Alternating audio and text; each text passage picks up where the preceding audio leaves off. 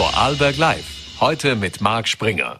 Recht herzlich willkommen zu einer neuen Ausgabe von Vorarlberg Live am Dienstag, dem 8. November. Heute unter anderem bei Vorarlberg Live zu Gast die Vorsitzende der Jungen Industrie in Vorarlberg, Anna Hilti, mit der wir etwas später sprechen, und zudem auch Stefan Schartelmüller, dem, mit dem wir über das Modell der Bürgerrätinnen und Bürgerräte hier in Vorarlberg sprechen wollen. Doch jetzt beginnen wir mit einem anderen Thema, ein Thema, das seit vielen Jahren die Menschen hier im Vorarlberg bewegt, ähm, speziell natürlich auch im Großraum Bregenz. Es geht um eine Unterflurlösung, Bahn unten, Bahn oben, und ich freue mich sehr, dass ich jetzt den Vorstand von Meer am See der Genossenschaft hier bei mir begrüßen darf, Pius Schlachter. Vielen Dank für den Besuch. Einen schönen guten Abend und herzlichen Dank, Herr Springer, für die Einladung. Herr Dr. Schlachter, gestern hat es ja eine Diskussionsveranstaltung gegeben und zwar im Hofsteigsaal in, in Lauterach. Äh, es war auch zum zehnjährigen Bestehen von, von Meer am See. Jetzt haben Sie am Schluss äh, der Veranstaltung gesagt, dass Ihr Herz überquillt. Was hat es denn so in Bewegung gebracht? Es war eine offene Diskussion auf Augenhöhe. Es waren 400 Personen anwesend. Es waren äh, auf dem Podium vertreten der Landesrat Tittler, äh, Bürgermeister Elmar Romberg als Vertreter der Bürgermeisterinitiative aus der Region. Es waren 400 Leute, die mit Füßen abgestimmt haben, dass sie für dieses Thema brennen. Und es war im Ergebnis erfreulich, dass es eine sachliche Diskussion war, die bei aller Emotionalität, die diesem Thema innewohnt, äh, zweckmäßig, zielgerichtet und auch im Ergebnis aus meiner Sicht für den Prozess sehr positiv war. Mhm. Wir haben ja gestern die Veranstaltung auch live übertragen auf Vollerte. Jetzt wurde da auch gefordert, dass es auch aus dem Publikum heraus, dass es endlich eine Grundsatz und auch von Hubert Raumberg, dass er Grundsatzentscheidung äh, benötigt und braucht, damit man weiter planen kann. Wie guter Dinge sind Sie denn, dass es auch von Seiten der Landesregierung und auch im Landtag mal eine Grundsatzentscheidung bei dem Thema geben wird und geben kann? Immerhin war ja der Wirtschaftslandesrat Marco Tittler vor Ort, der zuständige Mobilitätslandesrat Daniel Zadra nicht. Ich möchte mich an der Stelle recht herzlich bedanken bei Landesrat Tittler, dass er in dieser Konstellation alleinig gekommen und aufgetreten ist. In seiner Funktion als Raumplanungslandesrat und Wirtschaftslandesrat hat er ganz klar Stellung bezogen. Es war klar, dass für die Evaluation des richtigen Projekts, der richtigen Trassenführung, die Lebensqualität und der Mensch im Zentrum steht und entscheiden wird, welche Trasse letztendlich zum Zug kommt und nicht allein die billigste Variante, und die Variante, die am schnellsten umsetzbar ist. Mhm. Dafür mal ein herzliches Dankeschön. Der zweite Punkt, äh, der mich sehr positiv gestimmt hat, war auch, dass Landesrat Dietler dieses Thema in die Landesregierung mitnimmt, dass auch im Publikum Vertreter waren verschiedenster Parteien, die sich auch zu Wort gemeldet haben und ganz klar Stellung bezogen haben und für eine rasche Entscheidung plädiert haben. Mhm. Warum ist denn Daniel Zadra nicht gekommen? Haben Sie den nicht eingeladen? Daniel Zadra habe ich persönlich eingeladen am 30. August bei einem Gespräch mehr am See mit Landesrat Daniel Zadra. Er hat dann gebeten, dass wir ihm das Programm zustellen. Das haben wir natürlich gemacht. Und er hat drei Wochen vor der Veranstaltung aus Termingründen abgesagt. Wir haben das sehr bedauert. Äh, es ist auch im Publikum ein Raunen durch die Reihen gegangen, wo wir bekannt geben mussten, dass er leider nicht dabei sein kann. Mhm. Immerhin hat es gestern ja noch eine Aussendung der Grünen gegeben, und zwar in Form oder von Mobilitätssprecher Christoph Metzler. Der hat, ich zitiere, geschrieben, äh, es wäre fatal, die gesamte Öffi-Infrastruktur zwischen Hörbrands und Lautach in den Untergrund zu verbannen. Wer will schon mit Kindern, Gepäck, Fahrrad, Scooter oder Kinderwagen lange Wege in Tunnels, auf Rolltreppen oder eng gedrängt in Fahrstühlen zurücklegen? Zeigen die Grünen jetzt der Flagge, dass sie grundsätzlich gegen dieses Projekt sind und gegen eine Unterflurlösung im Großraum Bregenz? Zumindest zeigt äh, der Mobilitätssprecher Metzler Flagge, ob das für die ganze Partei gilt und für Landesrat Zadra, das vermag ich nicht zu beurteilen. Fakt ist, dass Landesrat Zadra einen offenen Prozess angekündigt hat.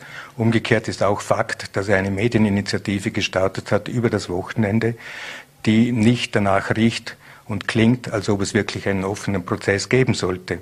Und wir stehen hier vor einem Bild äh, der Innenstadt von Bregenz und wenn Sie da hineinschauen, dann muss ich sagen, ich möchte mir nicht vorstellen, dass hier entlang dem Bodenseeufer täglich 180 Güterzüge, äh, Entschuldigung, 80 Güterzüge, 180 Personenzüge eingequetscht zwischen Lärmschutzwänden durchrasseln, äh, der Lärm direkt übertragen wird auf den Pfänderhang und äh, die Leute den See nicht mehr sehen.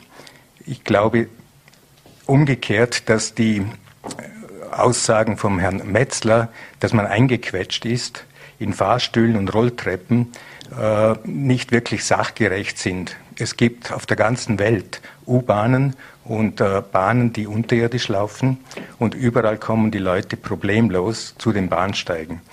Äh, ein weiterer Punkt ist, wenn Sie einen ebenerdigen Bahnsteig haben, dann müssen Sie, wenn Sie zu einem Bahnsteigen 2, 3 und folgende gehen, zweimal einen Niveauwechsel beim Einstieg machen und zweimal einen Niveauwechsel beim Ausstieg. Wenn Sie allerdings die Bahntrasse unterirdisch haben, dann brauchen Sie beim Einstieg einen Niveauwechsel und beim Ausstieg einen Niveauwechsel. Das heißt, die unterirdische Trassenführung spart ihnen 50 Prozent Niveauwechsel. Mhm. Ist eigentlich, ein, wenn wir bei der Landesregierung kurz waren, ist es eigentlich ein Nachteil, dass eigentlich äh, aus, äh, also nur Marco Tittler aus dem Großraum Bregenz kommt, wenn ich es mal so betiteln darf. Katharina Wissfleck wohnt noch in Schwarzach, aber der Rest äh, ist, äh, ist keiner aus, aus Bregenz oder Umgebung. Also ich glaube, dass Personen in diesen Funktionen nicht auf die Region reduziert werden dürfen und das Thema ist ein Landesthema. Wenn ich äh, die Mobilitätswende ernst nehme, dann muss allen Beteiligten klar sein, dass die Bahn die Zukunft ist für die Wirtschaft, für die Fach, für das Fachpersonal, aber auch für den Tourismus. Das heißt, wir haben Exportwirtschaft in Vorarlberg, Größenordnung 60 Prozent Richtung Norden. Und wie die Frau Heidi Sänger weiß, gestern sehr schön gesagt hat, wir fahren auf einem Gleisle 1872 äh, zu unseren Hauptmarktpartnern. Die sind aber auch Hauptpartner im Tourismus. Wenn also oberländische Industrie- und Gewerbebetriebe exportieren, dann brauchen die eine Güterverkehrstrasse, die leistungsfähig ist. Wenn der Raum Oberland, Montafon, Brandnertal, Klostertal, Arlberg und so weiter in Zukunft Gäste aus Württemberg haben will, und immerhin kommt ungefähr ein Viertel dieser Gäste, die wir heute haben, aus Württemberg, aus Baden-Württemberg, dann braucht es eine leistungsfähige Personenschnellverbindung. Da sind Sie von Stuttgart in zwei Stunden in Vorarlberg, am Arlberg. Da sind Sie unter einer Stunde aus dem Raum Ulm in Vorarlberg. Und äh, ich weiß nicht, wie lange die Baden-Württemberger noch die Stausituation auf der Autobahn nicht eintauschen gegen Bahnkomfort. Und wenn es den halt in der Schweiz oder irgendwo anders gibt, dann werden sie mit dem Zug dorthin fahren, wo es geht. Mittlerweile, oder Sie haben ja sehr starke Mitstreiter und sehr prominente Unterstützer. Sie haben Heidi Sänger-Weiß zum Beispiel angesprochen, die jahrzehntelang operative Spedition Gebrüder Weiß geführt hat, die größte familiengeführte Spedition äh, in, in Österreich. Ähm, auch von Seiten der Industrie und Bürger gibt es viel Unterstützung, auch für mehr am See. Wie guter Dinge sind Sie, dass auch die Politik jetzt in die Gänge kommt und einen wirklich offenen Prozess äh, und einen nachhaltigen Prozess vor, all, vor allen Dingen aufsetzt, damit man eins laufen kommt? Also ich sag, gestern hat eben mein Herz höher geschlagen, weil ich das Gefühl hatte, jetzt geht's los. Äh, wir haben viele, viele Jahre Steine geklopft, habe ich gestern gesagt, bis wir dorthin gekommen sind, dass die Politik, die Landespolitik und die österreichischen Bundesbahnen den Ausbaubedarf anerkannt haben. Wir hatten zehn Jahre, hat uns das gekostet. Seit März ist es außer Streit gestellt. Und das, was man die letzten 20 Jahre nicht gemacht hat, können wir jetzt nicht innerhalb weniger Monate aufholen. Aber wir können jetzt anfangen, in den richtigen Prozess zu gehen. Und der richtige Prozess heißt zuerst Grundsatzentscheidungen zu treffen. Und die Grundsatzentscheidung ist deshalb das Thema gestern oben oder unten. Aus meiner Sicht gibt es nur unten. Frau Heidesänger-Weiß hat gestern ganz klar gesagt, Schienen baut man heute weltweit in dicht besiedelten Gebieten unterirdisch und nicht überirdisch.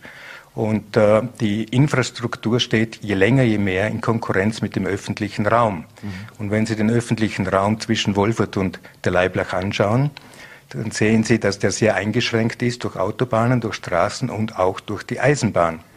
Die Eisenbahn alleinig nimmt heute ohne Haltestellen und Bahnhöfe ungefähr 130.000 Quadratmeter Grund in Anspruch.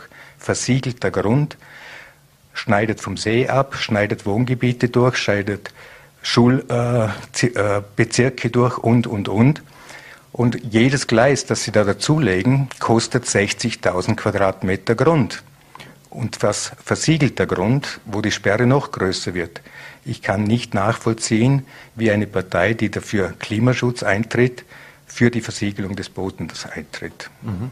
Können Sie sich vorstellen, ähm, oder muss man befürchten, aber auch, dass möglicherweise auch ein Stillstand geben könnte, weil sowohl Daniel Zadra als auch Marco Tittler haben mir gesagt, sie können sich mal nicht vorstellen, dass man irgendwelche Häuser schleift da zwischen Hörbrands und, Lauterach.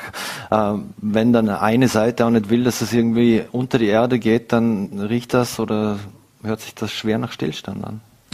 Also ich glaube, gestern wurde klar, dass die Bürgerinnen und Bürger mit überwältigender Mehrheit äh, die unterirdische Variante bevorzugen die Infrastruktur soll ja Lebensqualität verbessern und nicht zu Lasten der Lebensqualität gehen, sondern sie soll eben die Lebensqualität unterstützen.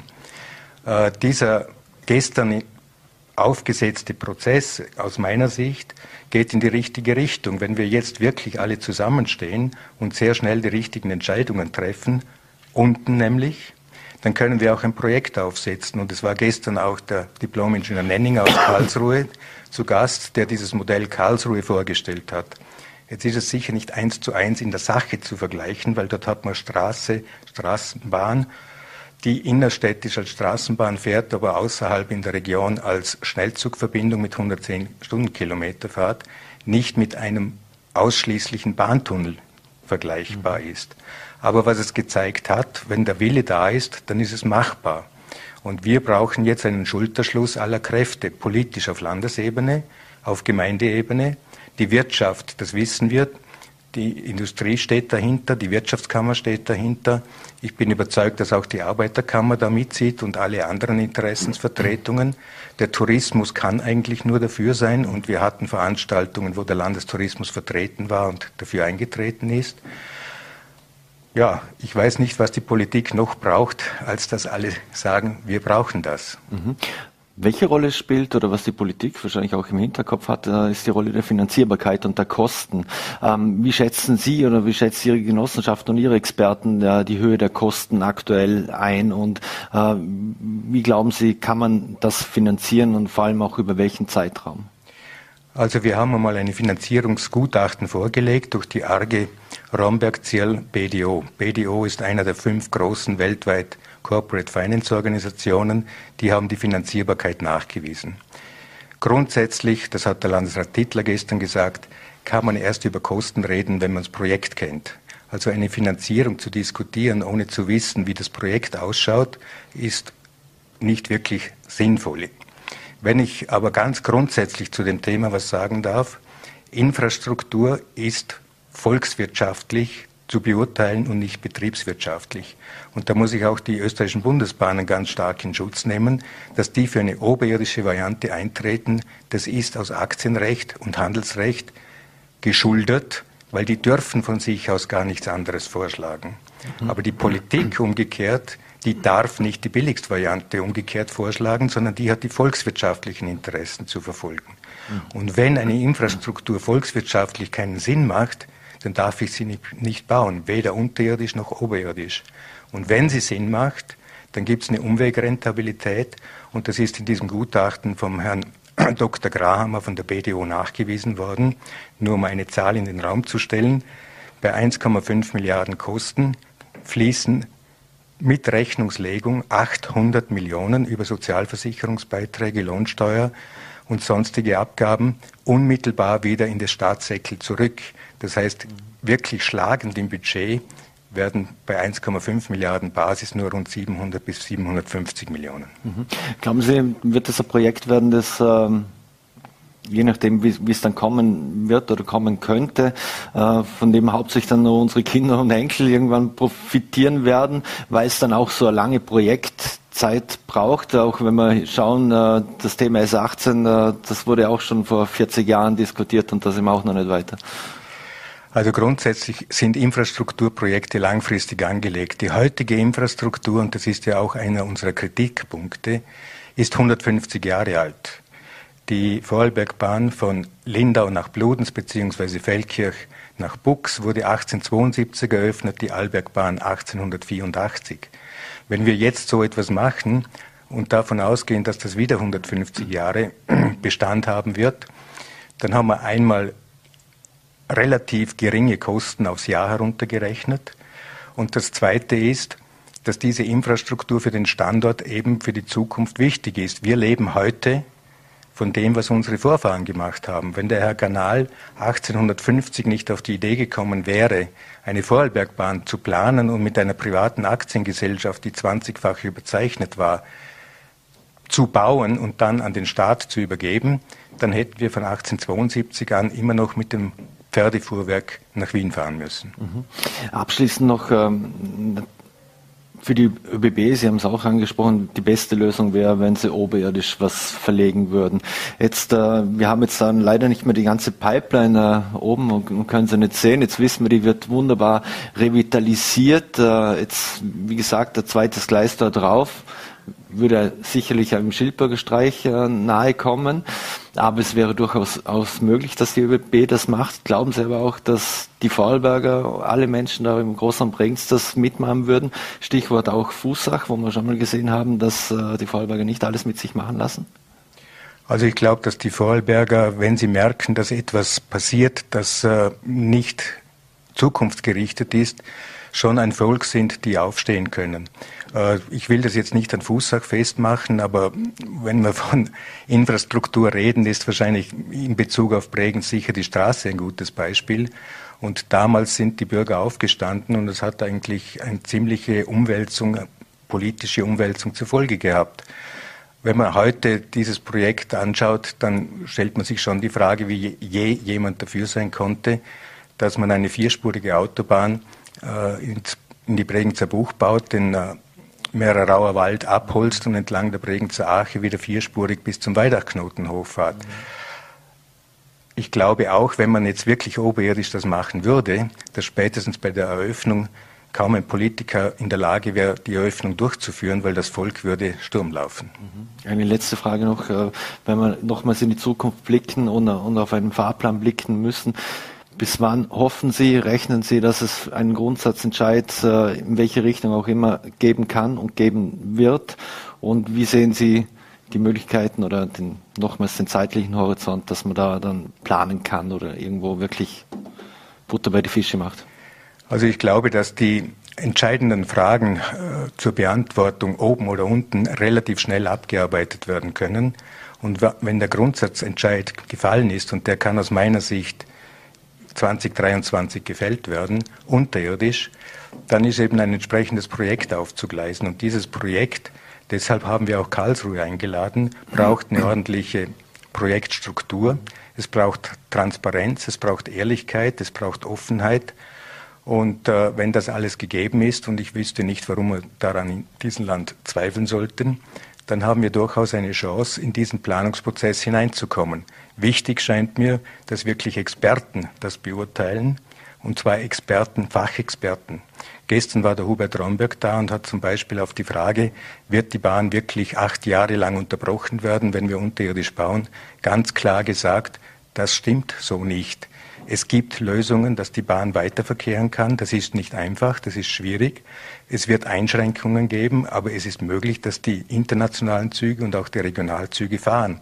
Das heißt, politisch muss dieses Thema jetzt endgültig vom Tisch sein und wenn es nochmals kommt, dann ist es eben nicht der Sache geschuldet, sondern der parteipolitischen mhm. Konsequenz. Wäre dann auch die, die Mission vom Meer am See erfüllt, wenn diese Verträge, diese Projektpläne stehen äh, oder erst, wenn wir alle am roten Band stehen oder die, die Verantwortlichen am roten Band stehen und durchschneiden, weil, weil wir die Eröffnung feiern? Also die Frage muss ich meinen Mitgliedern stellen. Für mich ist das natürlich ein ganz, ganz wichtiges Etappenziel. Ich bin inzwischen 66 Jahre. Ob ich noch ein weiteres Projekt angehe oder nicht anschließend, das weiß ich jetzt nicht. Meine Frau wird sagen, nein, danke. Wir fahren jetzt in den Urlaub und machen was anderes. Dr. Pius Schlachter, vielen Dank, dass Sie sich die Zeit genommen haben für Vorarlberg Live. Ich wünsche alles Gute und auch noch einen schönen Abend. Danke fürs Gespräch. Dankeschön. Einen schönen Abend. So, meine Damen und Herren, und äh, wir wechseln das Thema. Stefan Schartelmüller ist Mitinitiator des Bürgerinnenrats und Mitgründer der IG Demokratie. Er ist auch eine treibende Kraft, wenn es um die Kampagne Zukunftsrat geht. Und ich, ihn darf ich jetzt hier bei Vorarlberg live begrüßen. Vielen Dank für den Besuch. Grüß euch, gern, danke. Herr Schartelmüller, vielleicht ähm, können Sie uns äh, kurz mal einen, einen Blick zu Ihrer Person selbst geben. Warum engagieren Sie sich so für, dieses für dieses Modell Bürgerinnenrat und was war Ihr Zugang dazu oder die Initialauslösung da etwas zu machen? Ähm, das ist eine facettenreiche Angelegenheit. Ich bin in einem Gasthaus aufgewachsen äh, und damit auch am Stammtisch, äh, in dem Fall im Mühlviertel. Bin seit sechs Jahren in Vorarlberg.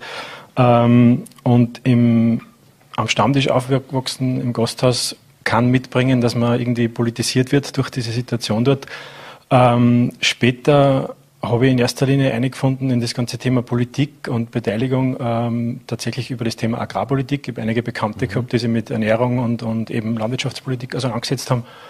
Und äh, ich war damals, ist jetzt ja, 12, 13 Jahre her, bei einigen Veranstaltungen, wo ich gesehen habe, ähm, dort spricht man anders miteinander, dort arbeitet man mehr mhm. miteinander als gegeneinander. Ähm, habe natürlich auch regelmäßig gesehen äh, Debatten in, im Parlament, übers Fernsehen, war selber im Parlament mhm. etc habe mir auch Enqueten im Parlament angeschaut und so weiter. Ähm, und in dem Fall tatsächlich war es quasi bei diesem, in dem Fall Ernährungssouveränitätsforum, beim Nioleni-Forum 2011 in Krems, wo ich, wo ich gesehen habe, okay, man kann auch anders Politik machen, tatsächlich. Also man mhm. kann wertschätzend miteinander reden. Ähm, der Herr Kollege hat es gerade vorher gesagt, ne, Transparenz, Offenheit, Ehrlichkeit mhm. und so mhm. weiter. Ähm, das funktioniert und über diese, ähm, über die ich habe mich dann damals dort gefragt, wie das funktioniert, welche Methoden da ange, äh, angewendet mhm. werden.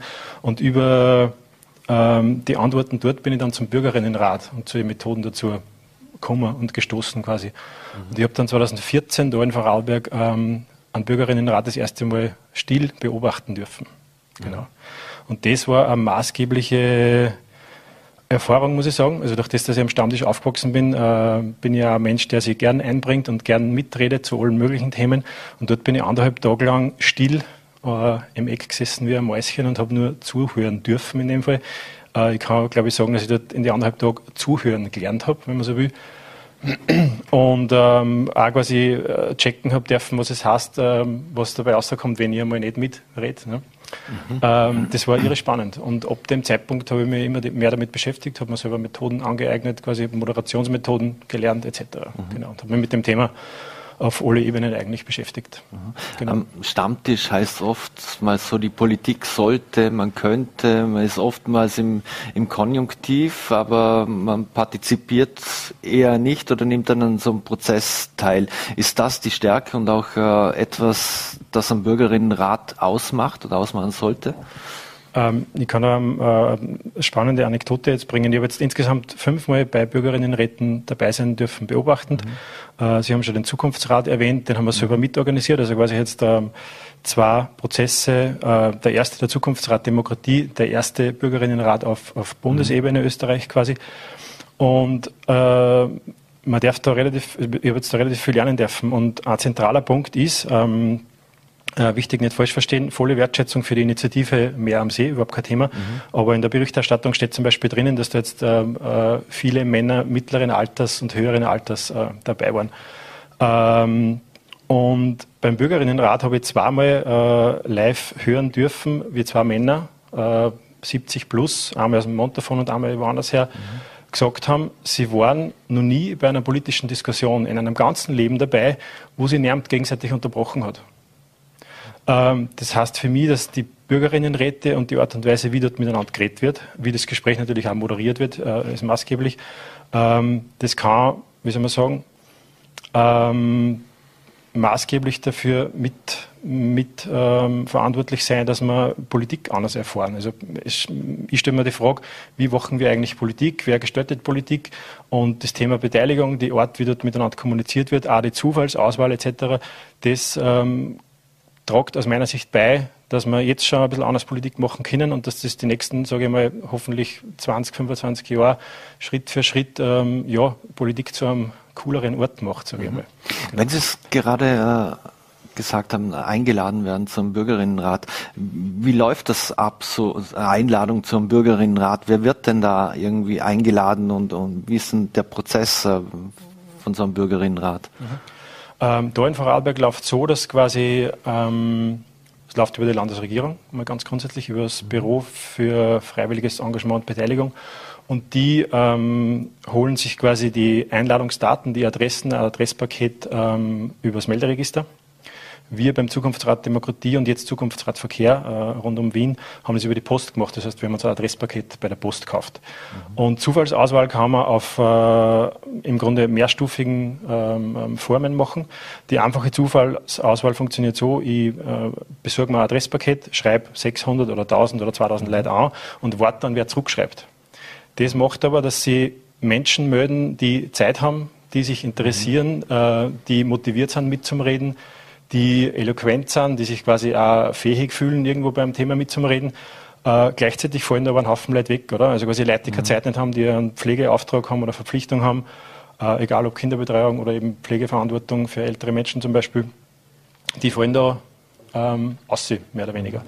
Und ähm, wir beim Zukunftsrat haben da jetzt zum Beispiel äh, ein paar Schritte versucht zum äh, Einbauen, nämlich A, wir haben Leute, die nicht geantwortet haben, daheim besucht und haben gefragt, ob sie nicht durchkommen wollen.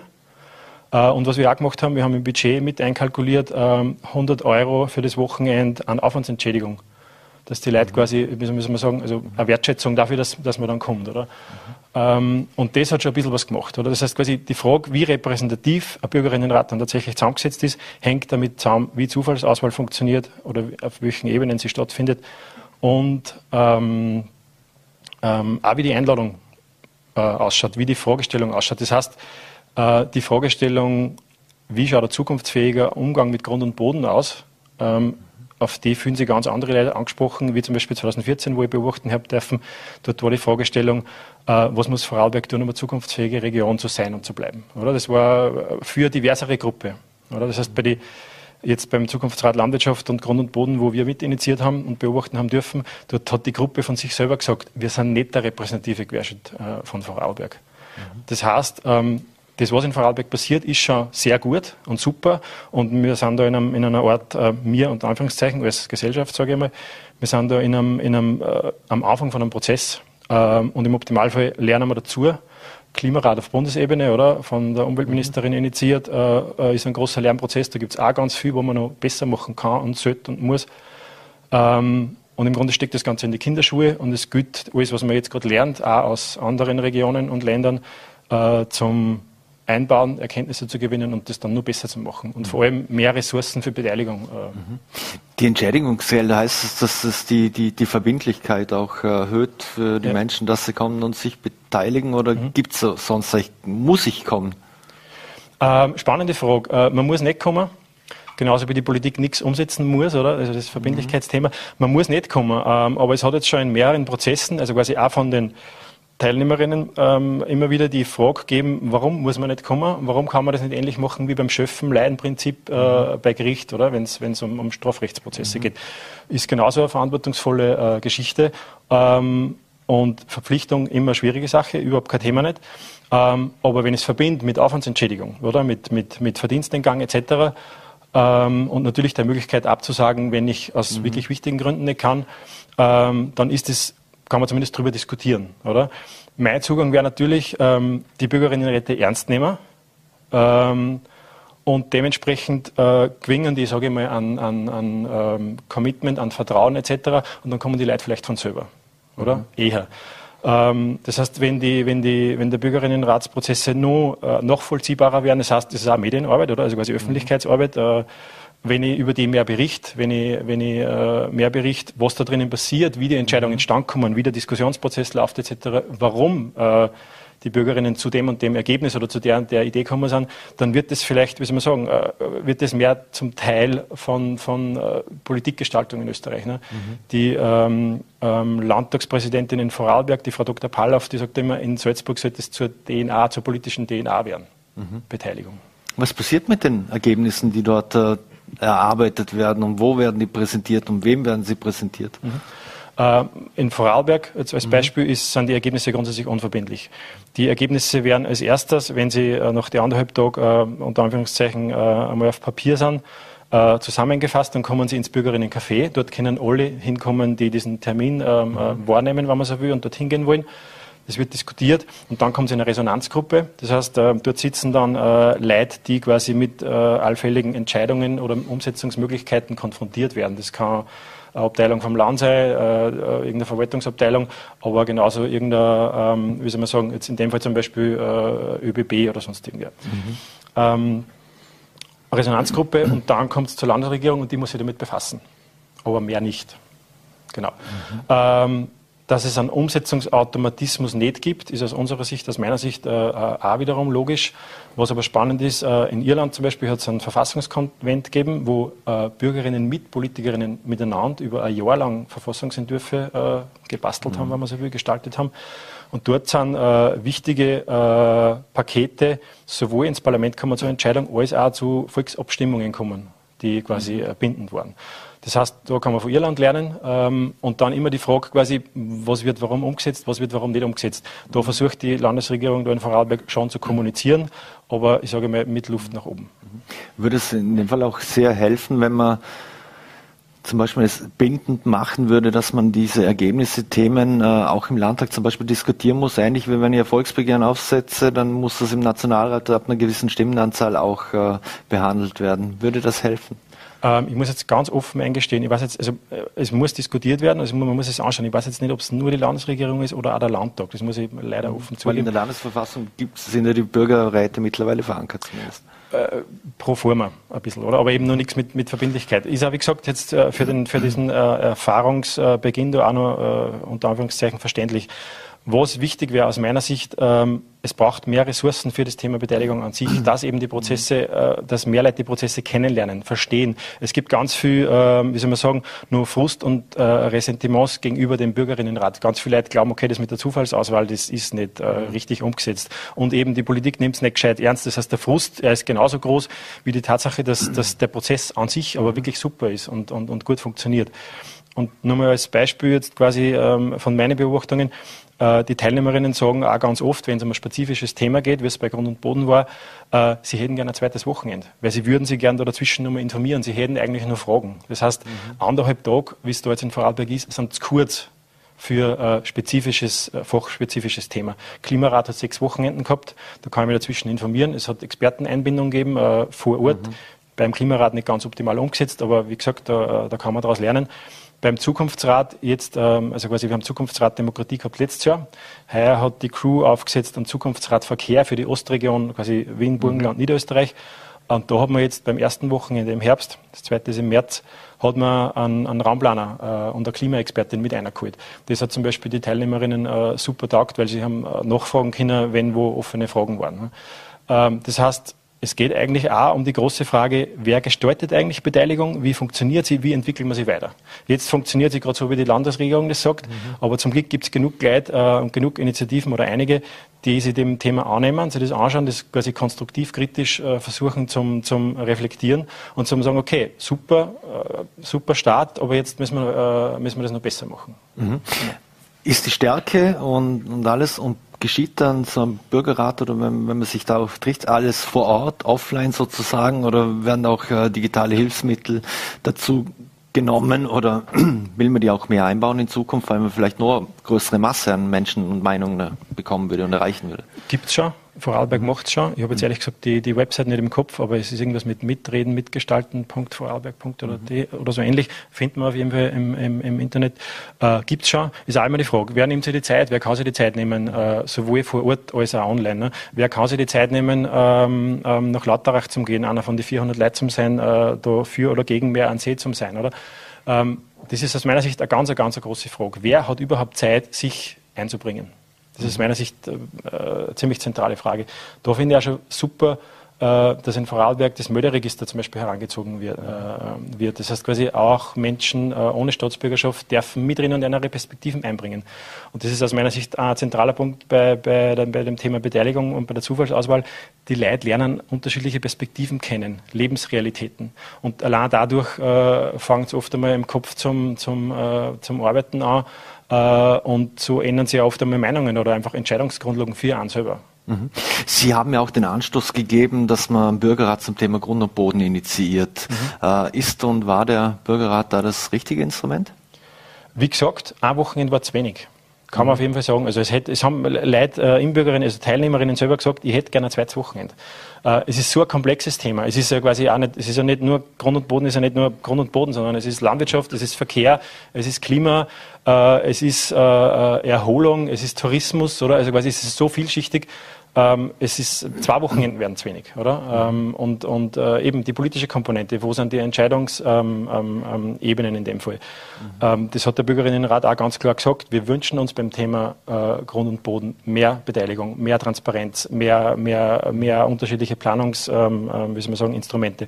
Und ja, klar gibt es beim Thema, äh, wie soll man sagen, es gibt Umweltverträglichkeitsprüfungen und es gibt auch schon mhm. Beteiligung bei größeren Vorhaben, aber da geht noch viel mehr. Mhm. Sind das so Themen, die sich die Menschen äh, nach so einem Bürgerinnenrat wünschen? Transparenz, äh, e-, ergebnisoffene ja. Diskussionen? Richtig. Äh, Transparenz also wir als zentrales Thema. Ich finde es auch ziemlich mager, dass man das Transparenzgesetz auf Bundesebene jetzt schon äh, jahrzehntelang äh, herum und um zahlt. Ähm, das wünschen sie Leute. Nach der Erfahrung Bürgerinnenrat sagen Leute, hey, warum machen wir das nicht öfter?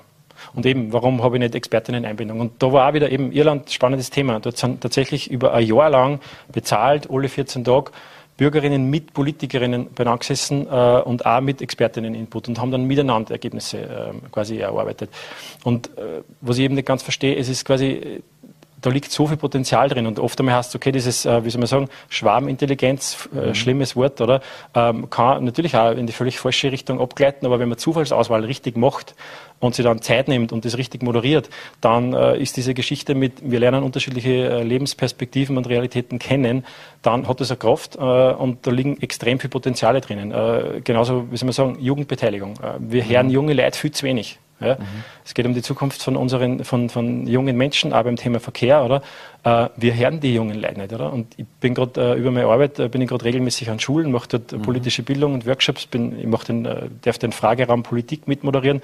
Das heißt, äh, ich darf einen Raum moderieren, wo Schülerinnen mit Politikerinnen zusammentreffen zum äh, Fragen beantworten. Und es ist jetzt keine Überraschung, dass sie ja ungefähr 95 Prozent von den jungen Leuten einfach ähm, nicht abgeholt fühlen, um es gelinde zu sagen. Ne?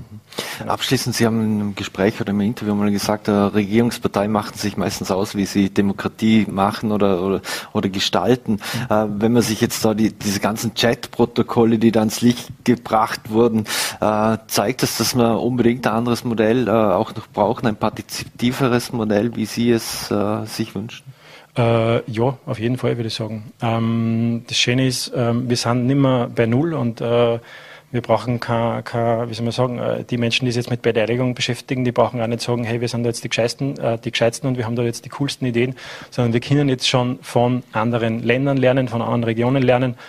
Ähm, es wird partizipatives Budget gemacht äh, in Deutschland äh, auf größeren und kleineren Ebenen. Es hat sogar jetzt in Österreich schon einen kleineren Kreis gegeben.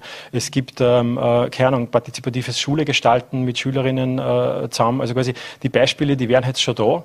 Und für mich steht sowieso die, steht sich die grundsätzliche Frage. Ähm, äh, es ist, jetzt geht es wieder um eine Wahlrechtsreform auf Bundesebene. Ne?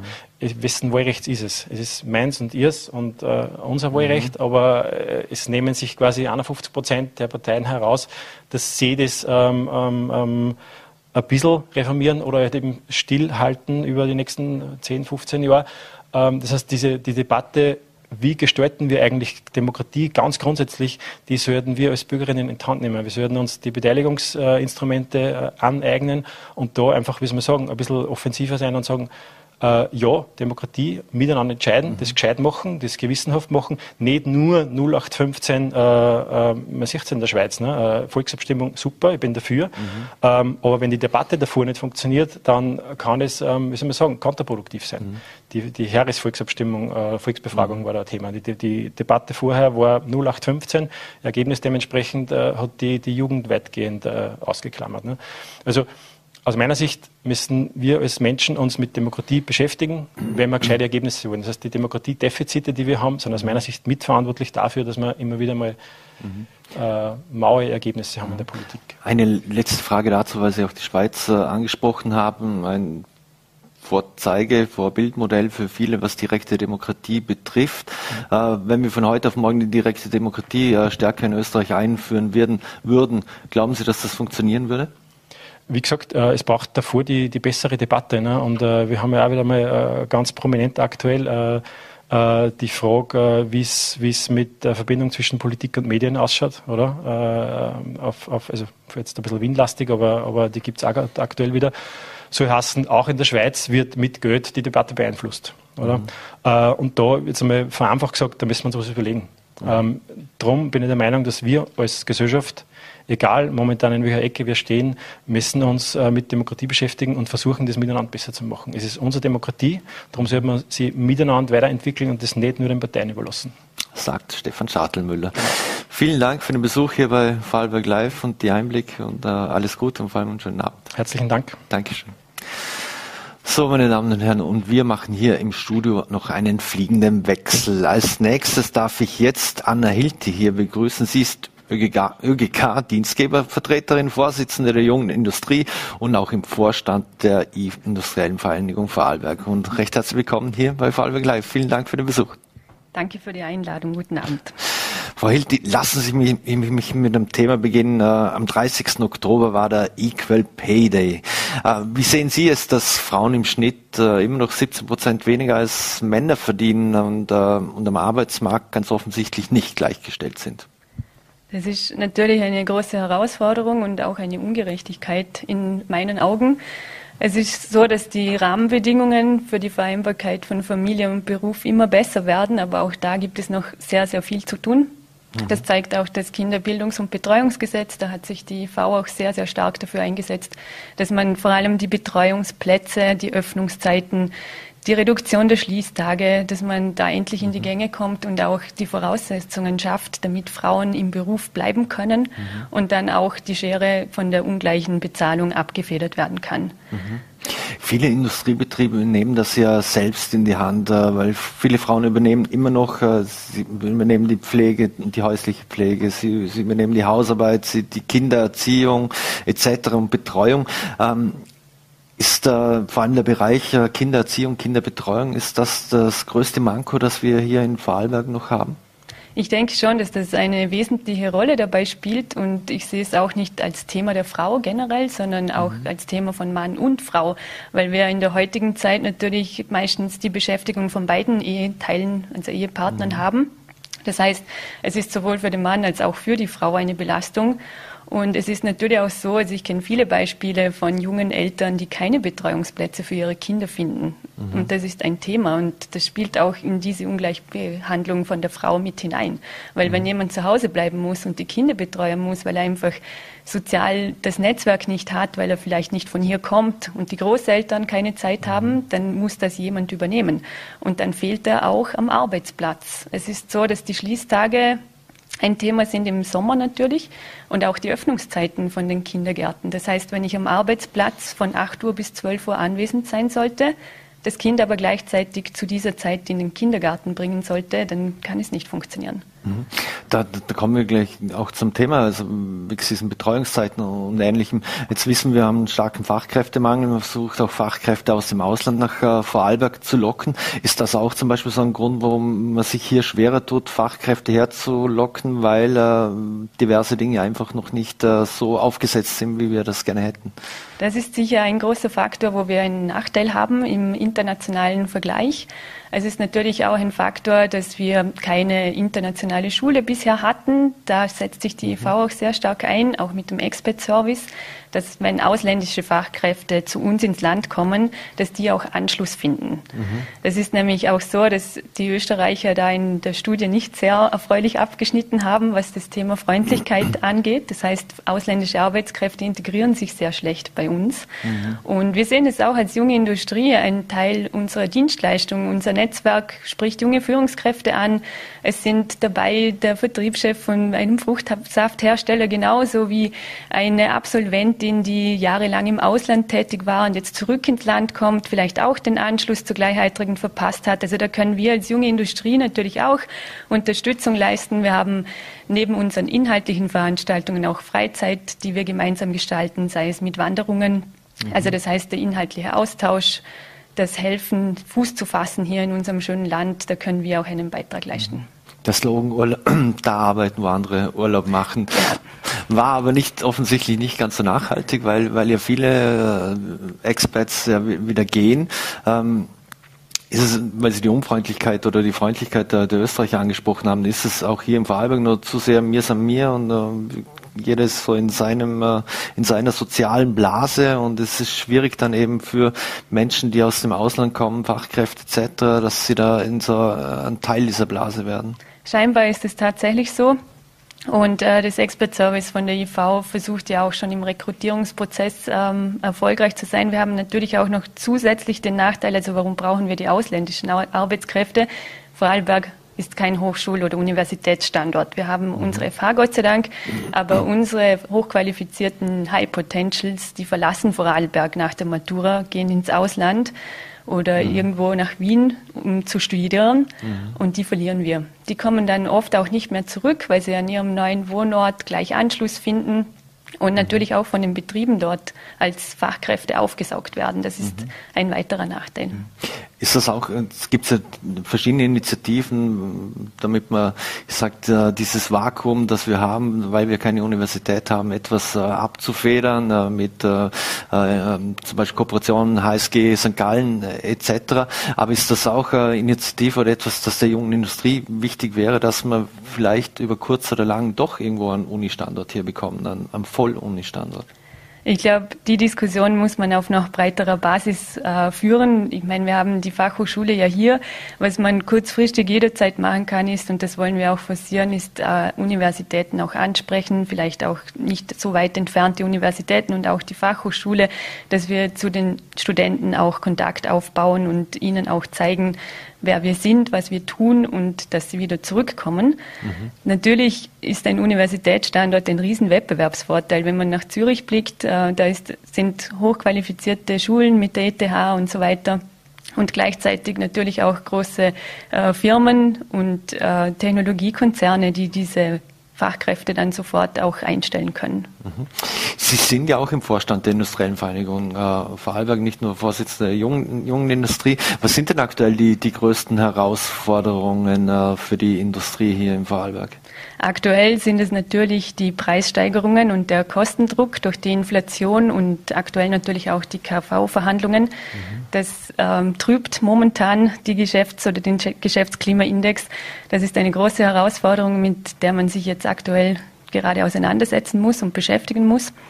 Äh, hier spielen vor allem eine Rolle, dass auch Aus, der Ausblick eingetrübt ist. Das heißt, die Auftragslage wird nicht mehr so positiv beurteilt. Rund 50 Prozent der Unternehmen haben in der letzten Konjunkturerhebung gesagt, dass sie damit rechnen, dass auch das nächste halbe Jahr noch schlechter wird. Und wir befinden uns ja schon auf einem sehr historischen Tief. Das mhm. heißt, äh, nach Corona und nach der Finanzkrise war die Einschätzung unserer Unternehmen selten so schlecht wie zum aktuellen Zeitpunkt. Und äh, das ist aktuell sicher eine Herausforderung. Daneben beschäftigen wir uns, wie gesagt, auch mit zukunftsweisenden Themen und, und mit diesen Dingen, die, die unser Land, unser Standort auch attraktiv machen.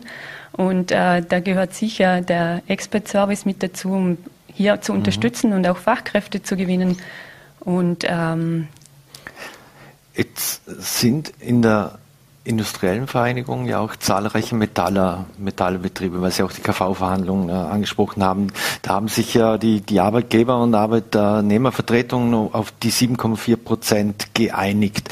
Ähm, Sie haben gesagt, die Stimmung grundsätzlich ist etwas eingetrübt, äh, auch ähm, nicht so gute Aussichten, was die Konjunktur betrifft, vielleicht fürs, fürs nächste Jahr.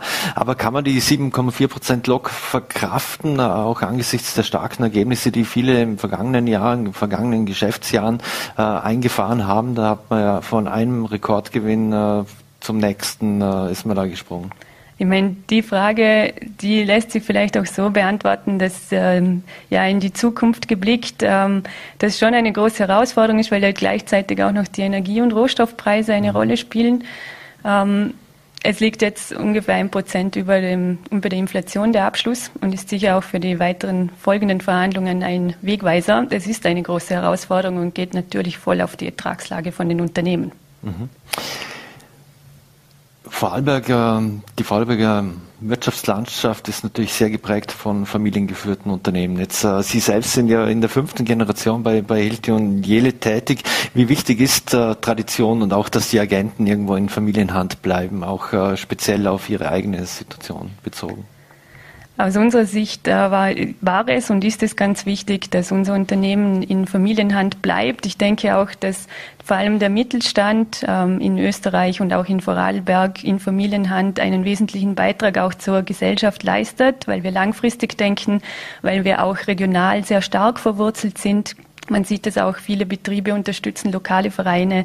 Es ist der Mitarbeiter wichtig für uns. Das heißt, äh, das Vermögen oder das Geld wird auch dazu eingesetzt, um Mitarbeiterhäuser zu bauen oder auch, wie Sie angesprochen haben, die Kinderbetreuung betrieblich zu organisieren. Das heißt, ähm, wären wir jetzt ein internationaler Konzern oder da sind entgegengesetzt, die denken wahrscheinlich anders oder, oder weniger, sind weniger mit dem Standort verwurzelt. Mhm. Wenn, wenn Sie das gerade ansprechen, Sie sind ja unter anderem auch für den Immobilienbereich äh, tätig, also sowohl für also sowohl für Projektentwickler als auch für potenzielle Käufer ist der Vorarlberger Markt ja zunehmend schwieriger. Ähm, wie wichtig ist der Standort trotzdem für Sie und auch daran festzuhalten, weil das Ländle wird nicht größer? Ja, das ist äh, natürlich eine Herausforderung, die wir aber nicht nur in Vorarlberg haben, sondern natürlich auch in Tirol und äh, in der Schweiz oder überall generell spüren. Ähm, hier sind vor allem natürlich auch die Bodenpreise, die eine große Rolle spielen und einen wesentlichen Einfluss auf die Preisgestaltung haben. Grund und Boden kann nicht vermehrt werden, das ist absolut mhm. klar. Es ist auch aus meiner Sicht, so wie wir vom Vorredner gehört haben, wichtig, über dieses Gut, gut nachzudenken mhm. und äh, sich auch bewusst zu machen, was Höhe und Dichte zum Beispiel Druck aus diesem Markt herausnehmen könnte. Ein einfaches Beispiel, kaufe ich mir ein 1000 Quadratmeter großes Grundstück für 1000 Euro, dann ist die Grundstücksbelastung bei meiner fertigen Wohnung circa 2000 Euro. Das ist so eine Faustformel. Und das heißt, wenn die Grundstückspreise jetzt noch weiter steigen, dann wird auch der Anteil der Grundstücksbelastung an den Baupreisen steigen und diese können dann auch nicht mehr so einfach mit den Baukosten eingefangen werden. Das mhm. heißt, wenn wenn das Grundstück schon 12, 14 Prozent von den eigentlichen Baukosten ausmacht, dann habe ich hier keine Stellschraube mehr. Und das verbessert sich natürlich, wenn die Baunutzung steigt. Das heißt, wenn, nehmen wir an, Baunutzung 65 war bei diesem Berechnungsbeispiel die Grundlage. Das heißt, 65 Prozent vom Grundstück kann ich bebauen und ausnutzen. Wenn es aber auf 120 steigen würde, also knapp eine Verdoppelung, dann würde die Grundstücksbelastung nicht mehr so schnell steigen, also nicht mehr linear und sich verdoppeln, sondern natürlich einen geringeren Anteil ausmachen. Also noch mehr verdichten der, beim, beim, Bauen? Das kann man so pauschal nicht sagen. Ich denke, es wäre ein Ansatz, dass man vor allem in den Zentren schaut, äh, dass die Bauränder gehalten werden, dass auch Grünland übrig bleibt für die Freizeit und für die Erholung, aber dass es Zonen gibt, wo man darauf achtet und auch darauf schaut, nicht allzu spekulativ mit diesem Grund umzugehen. Mhm. Die Grundstückspreise, äh, Sie sagen es, die, die sind das eine. Kann man Bauen aktuell überhaupt äh, billiger machen? Also äh, einerseits die Verdichtung vielleicht wäre wär, wär ein Hebel, äh, aber angesichts der ganzen Krise und, und die Rohstoffpreise, die, die, die nach oben geschnellt sind und, und auch äh, neue Richtlinien, äh, wenn es um Finanzierung etc. geht, äh, kann man es überhaupt oder beziehungsweise beim Bauen, das heißt Passivhäuser bauen oder wie energiearm sie dann Geht es überhaupt billiger zu bauen? Ich finde wichtig, dass man in diesem Zusammenhang die Werte- und Qualität-Diskussion mitführt. Es ginge natürlich, dass man günstiger auch baut. Beispielsweise, ich nehme hier immer das Beispiel Lift. Ja, es ist ein, ein, ja, etwas, das uns den Alltag erleichtert, auch im Alter. Es ist aber auch so, dass genau der Lift in den Betriebskostenabrechnungen die höchste Position ausmacht. Das heißt, wenn wir günstiger bauen wollen, dann müssen wir auch darüber nachdenken, was wir an der Qualität einbüßen wollen und können, damit wir wirklich einen Hebel haben und das auch erzielen können. Mhm sage ich es ganz überspitzt, junge Industrielle werden sich das Häuschen noch leisten können. Aber wie sehen Sie es denn mit den neuen Regeln, wenn es eben um die Finanzierung geht? Äh, wenn man sich ein Haus oder, oder Wohnung finanzieren möchte, äh, wird da vielen jungen Menschen, selbst gut verdienenden Fachkräften etwas zu viel aufgebürdet, was sie schon am Anfang in jungen Jahren an Eigenleistung bringen sollten und bringen müssen? Ich möchte hier vielleicht vorab noch wegnehmen, vielleicht wollen sich manche junge Industrielle auch gar kein Haus leisten. Also ich persönlich und kenne auch viele andere, die wohnen in einer Wohnung und sind nie in einem Haus aufgewachsen, auch eigentlich aus äh, dem Bewusstsein heraus, dass man den eigenen Footprint klein halten möchte. Aber das mhm. ist eine individuelle, persönliche Entscheidung, die natürlich nicht mehr jeder selber treffen kann, weil die Finanzierungskriterien sind ein Faktor und aktuell natürlich einer der größten. Wir hören auch von den Banken, dass die Finanzierungszusagen extrem zurückgegangen sind. Mhm. Und das ist natürlich sicher auch eine Bremse, die den Markt jetzt wieder abkühlen wird. Mhm. Zum Schluss äh, lassen Sie mich noch einmal das äh, Thema wechseln. Sie sind ja auch Dienstgebervertreterin äh, in, in der ÖGK. Da haben Sie ja von dem in Schlagzeilen geratenen Jürgen Kessler übernommen. Ähm, was genau ist jetzt äh, Ihre Aufgabe dort und was hat Ihnen Jürgen Kessler hinterlassen? Ja, äh, Herr Jenny hat diese Funktion Oder Herr Jenny übernommen. Und, ja. Zwischenzeitlich und dann haben Sie, sind Sie in die Fußstapfen. Gut, also in, in, dieser Funktion hat er uns eigentlich äh, ja, eine funktionierende ÖGK hinterlassen und es sind Arbeitnehmervertreter und Dienstgeber in diesem Gremium ähm, beide gleichparteiisch vorhanden und es wird sich der Vorsitz geteilt. Ähm, ja. Wer bucht die ÖGK-Inserat jetzt? Läuft das über Sie? Nein. Eine, eine letzte Frage noch. Äh, Im Juli haben Sie bei dem Kollegen im Mann-Wo-Interview auf die Frage, ob Sie schon mit Martin Ohneberg telefoniert haben, gesagt, noch nicht. Wie sieht es denn aktuell aus? Wie oft wird mit Martin Ohneberg, mit dem IV-Präsidenten telefoniert? Mit dieser Frage habe ich fast schon gerechnet. Wir hatten tatsächlich gestern schon wieder Kontakt miteinander. Also wir stimmen uns auch regelmäßig ab und natürlich auch über Christian Zoll, unseren Geschäftsführer. Anna Hilti, vielen Dank, dass Sie sich die Zeit genommen haben für Wahlberg Live und den Besuch hier bei uns im Studio und wünsche alles Gute. Dankeschön. Dankeschön. So, meine Damen und Herren, und das war schon wieder mit Vorarlberg Live. Wir bedanken uns fürs Dabeisein, wir würden uns freuen, wenn Sie morgen wieder einschalten, 17 Uhr, Ländle TV, VNRT oder Voller.t und alle Berichte, Nachberichte gibt es auch in Kürze auf Voller.t. Danke und einen schönen Abend.